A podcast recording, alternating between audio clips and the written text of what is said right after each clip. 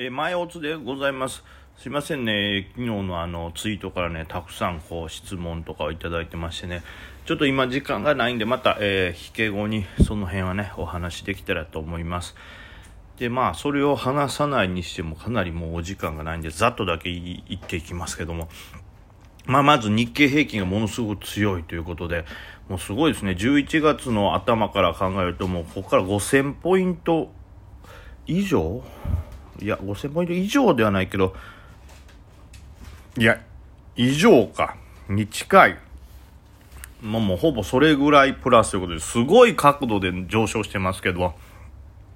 ね、もう2万8000円届くんじゃないかということで、もう、何ですか、バイデンさんに決まったっていう安心感からなのか、すごい上昇ですよね。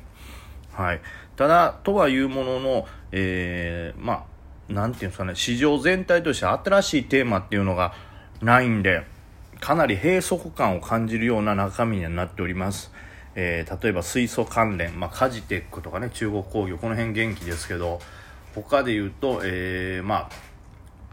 あ、なんですかね、電気、太陽光系ですね。まあ、A バランスなんかも元気ですし、えー、バイデン関連と言われている NPC なんかも元気ですね。あと他では仮想通貨関連。この仮想通貨もね、ビットコインついにまた上抜けして400万円、1ビットコイン400万円ぐらいになってもらうんで、こちらもさらに盛り上がっております。まあ、ルーデンなんかもそうですし、あとは単純にその仮想通貨の取引所あたりも全体的に盛り上がってきております。えー、まあちょっとね、最後、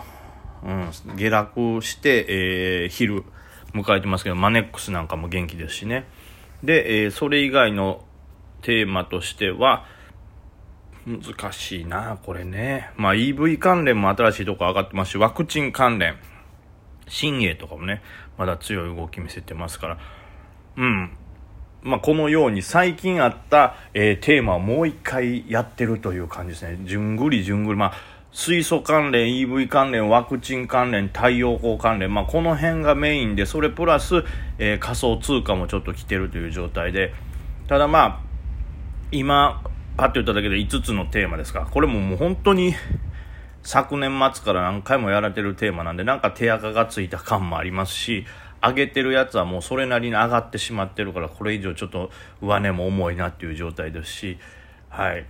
で、まあね、もうこう何週目かになってくると、すでに前に買ってた人の売りもあったりとかで、あんまり大きな値動きにはならないですし、で大きな動きにならないだろうなという資金の入り方しかしてないんで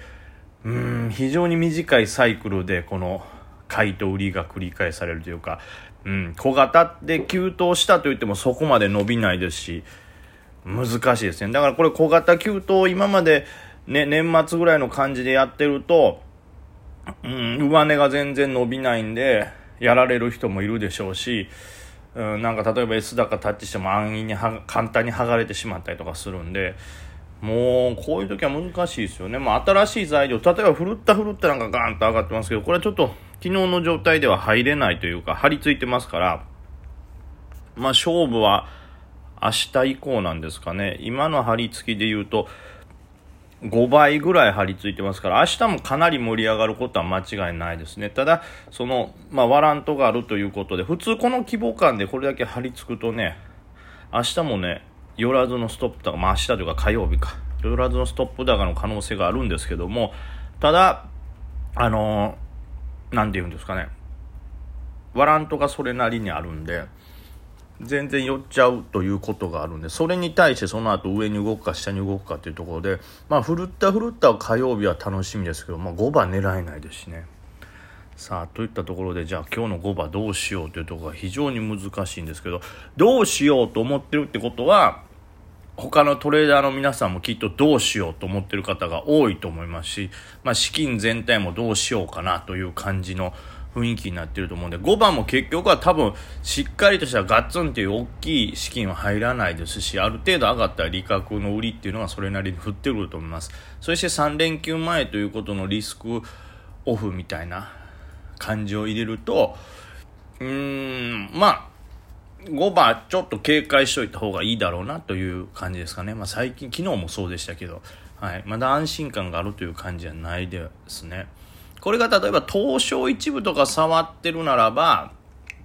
うん。上を目指す動きっていうのもちょっとあるかもしれないんで乗れるかもしれないですけどね。まあ僕らみたいな小型を狙う面々としては、はい、5馬警戒でそれ、ま、そんなには踏み込みすぎないように、はい、ロット小さめ、えー、すごいフットワーク軽くっていうのが基本になるかなと。それでいってあとは各セクターの人気どころのみ。に絞って戦うって感じですかね。あとはまあその、あれかな。その、例えばカジテックが張り付いた後の中国工業とか、まあ今日は朝それしっかり取れたんで、そういう風な当たりを狙っていくっていうのも、うん、大事かなと。ただまあ5番もう一回大きく張り付くとかもないんでね、すでに張り付いてるのと同じセクターの出遅れを狙うっていう方が、まあ楽なのかな。新しく張り付いたところを狙うというより。まあというわけで、5番はまず警戒感ちょっと強めに持ってフットワーク軽くいきたいとは思います。で、それとともに狙うものとしては、まあさっき言った水素とか、えー、EV、そして太陽光、ワクチンなどから、まあ、新しい材料が出たらそれには飛び込みたいと思いますけど、新しい材料とか出ないようだと、まあ、すでに張り付いてるもののセクターと、すごい相性がいい連動性があるところを狙うっていう方法か、えー、もしくは、まあ、さっき言った4つの中でも、特に人気化してるところ、のおしめを狙うというこの戦略になるのかなと思いながら。うーん難しい。悩むね。なかなかそうなると値幅っていうのを取りづらいと思いますから。ただ一個その言うように5馬昨日と一緒です5馬警戒っていうと時はまたね、あの、引けにかけてどっかでズドンっていう投げが来るかもしれないんで、そういうのはしっかり拾いたいですね。なので、さっきも言いましたけど、人気というか、今結構資金がまあどちらかというと入って、よく順繰りでテーマになる4つぐらいのセクターの中の、特に人気株っていうのはしっかりマークしといて、それがもし大きな投げ来たら入りたいかなと思います。昨日の日総プロニティ、これはね、昨日も分投げ来て、それ拾ったら今日結構しっかり、ほぼ1回、昨日の高値まで戻すというところがあったんで、しっかり利益取れましたし、で、日総プロニティは一昨日も同じような動きしてますから、まあそういう動きをする銘柄を下で拾えたら結構得だと思うんで、まあ、その辺も狙っていけたらと思います。もう始まっちゃうんでまたまた皆さんはい5番もごきげんよう。